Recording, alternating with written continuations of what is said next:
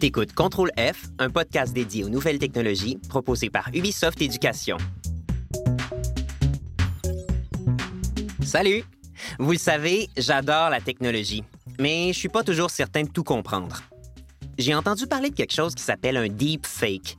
On m'a dit de m'en méfier, mais je sais même pas ce que c'est. Heureusement, Leila va nous aider à faire le tour du sujet. Allô? On va discuter de tout ça avec Thomas, qui connaît plein de choses sur les médias. Bonjour. Les deepfakes, c'est un sujet super important. Je suis vraiment content que vous ayez décidé d'en parler. Mais alors, c'est quoi exactement? Un deepfake, ça se traduit mot à mot comme un faux profond. Bon, en français, ça veut pas dire grand-chose. Alors, l'Office québécois de la langue française conseille d'utiliser le terme hypertrucage. Ça désigne des vidéos ou des fichiers audio manipulés ou même créés à l'aide d'une intelligence artificielle pour être ultra réalistes. Hmm, deepfake, faux profond, hypertrucage. C'est quoi le rapport? En fait, le deep de deepfake vient de deep learning ou apprentissage profond, qui est une forme d'intelligence artificielle. L'intelligence artificielle permet de créer des images et du son avec un très grand degré de réalisme. Ça rend un hypertrucage très difficile à identifier. Vraiment. Par exemple, on remplace le visage d'une personne sur une vidéo par le visage de quelqu'un d'autre ou on change les mots prononcés par une personne pour lui faire dire autre chose. Oh boy, c'est une grosse affaire, hein? Donc, si j'ai bien suivi, un hypertrucage ou un deepfake, ça désigne un fichier audio ou vidéo modifié à l'aide d'une intelligence artificielle. On change des faces, on crée du dialogue. Hey, ça sonne comme des effets spéciaux de cinéma, mais genre puissance 10 000. Ouais, c'est vrai que c'est un peu comme un effet spécial. D'ailleurs, il existe des applications mobiles qui permettent de changer son visage sur une vidéo en le remplaçant par celui de vedette ou d'amis. Ça peut faire des vidéos très drôles. ouais, j'imagine. Ah, je pourrais faire des vidéos avec Gribouille, mon cochon d'Inde, puis échanger nos faces. Ça serait tellement le fun. ouais. Et tu peux aussi faire parler Gribouille, puisque les logiciels d'hypertrucage peuvent imiter la voix humaine. Oh wow! Gribouille puis moi, on a une carrière toute tracée à Hollywood. Je nous imagine déjà en vedette de cinéma, des films d'aventure, des histoires dans l'espace, puis monter sur le tapis rouge ensemble. Oh, c'est tellement cool! Mais mais c'est quoi le problème d'abord? Le problème, c'est que beaucoup de deepfakes ou euh, hypertrucages ne sont pas faits pour être amusants ou même distrayants. Ils sont souvent utilisés pour diffamer les gens, c'est-à-dire salir leur réputation. Certains apposent le visage de vedettes et de personnes du monde politique sur des vidéos vraiment très embarrassantes. D'autres veulent faire croire que des hommes ou des femmes politiques ont dit telle ou telle chose, alors que c'est faux. Dans ce cas-là, les hypertrucages servent à manipuler, à faire croire des choses aux gens pour qu'ils adhèrent à une cause, ou votent pour ou contre telle ou telle personne. Très souvent, les hypertrucages sont utilisés pour propager la peur et la haine, ou encore pour faire douter de la science, pour nourrir des théories du complot. Comme penser que la Terre est plate ou que boire de la lotion hydroalcoolique, ça peut faire guérir du coronavirus. Ouais, je trouve ça spécial que les gens croient ce genre de choses-là. Puis c'est quand même un peu inquiétant que ça circule sur Internet, non? Tu mets exactement le doigt dessus. C'est inquiétant parce que les hypertrucages sont une catégorie de ce qu'on appelle les fausses nouvelles. Non, t'as peu là. Je dois vous dire que j'aime pas trop ça, le terme fake news ou fausse nouvelle. Si c'est faux, c'est faux, donc c'est un mensonge. C'est intéressant ce que tu dis, parce que plusieurs journalistes et chercheurs qui étudient les médias critiquent aussi ce terme. Ils favorisent plutôt désinformation ou mésinformation. En fait, chacun de ces termes a sa propre définition. La mésinformation, c'est une nouvelle qui contient des erreurs, mais sans avoir le but de nuire.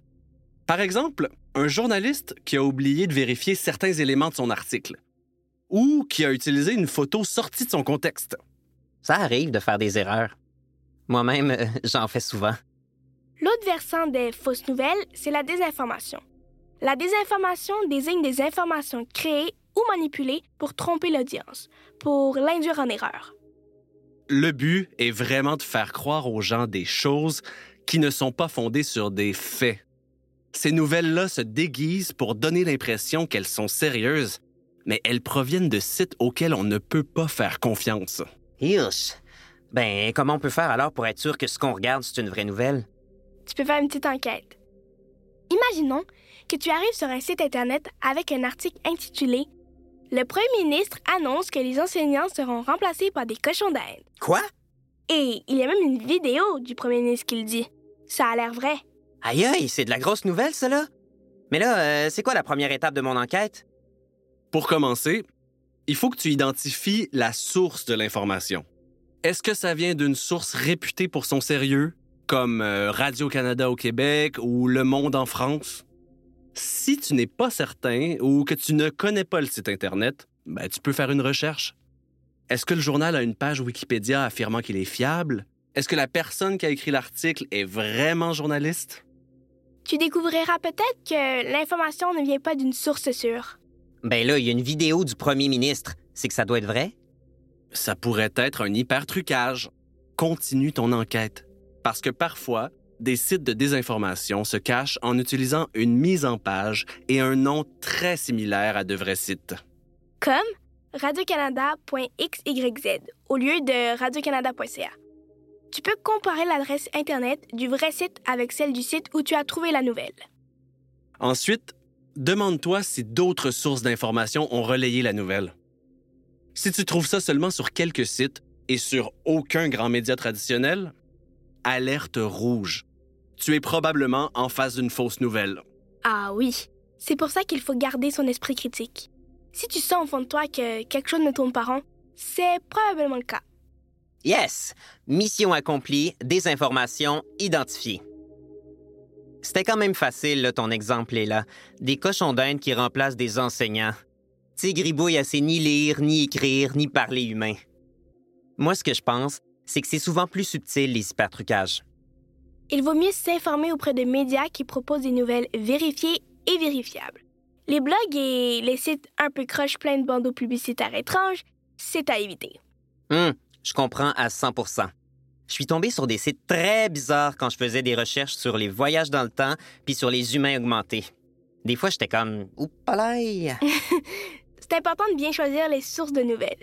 D'ailleurs, il existe des médias pour les enfants et les ados auxquels on peut faire confiance, comme le Canal Squad de Télé-Québec ou le journal numérique Le Curieux. Il y a aussi le magazine Les Débrouillards. Toi qui aimes les sciences, je te les recommande. Ah oui, je pourrais les lire avec Gribouille le dimanche, après avoir fait des films où on échange nos faces, par exemple. Oui.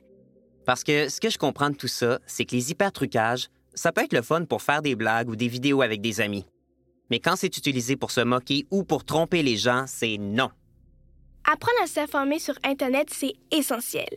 Il faut toujours vérifier ce qu'on lit.